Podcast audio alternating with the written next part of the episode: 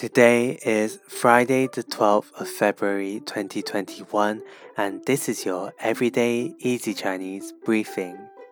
This is Lin Lao Shi from Everyday Easy Chinese, and I wish everyone 牛年快乐! Happy Ox Year! Welcome back to our regular listeners, and if you are new, in each podcast episode, we'll go through a new word or theme of the day and learn new words and phrases associated with it. In the spirit of the new lunar year, which we have just entered into today, let's learn three different types of greetings to wish family and friends good wealth, success, and health.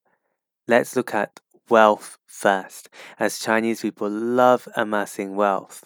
The first greeting is 恭喜发财，恭喜发财, which means wish you wealth and prosperity. Now let's look at one wishing success. This is 事业发达，事业发达, which means may your career take off. Finally, let's look at one related to health, as it has become a very important topic nowadays.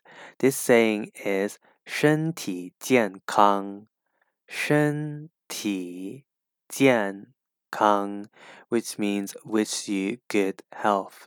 That's it for today, where we looked at three words with the greetings related to wealth, success, and health. We had 恭喜发财 wish you wealth and prosperity. 事业发达, may your career take off. And finally, 身体健康, which means wish you good health. To see these words and sentences written out, please head over to the forum section of our website www.everydayeasychinese.com and also subscribe to our YouTube channel for free weekly Chinese lessons over at Everyday Easy Chinese. See you over there.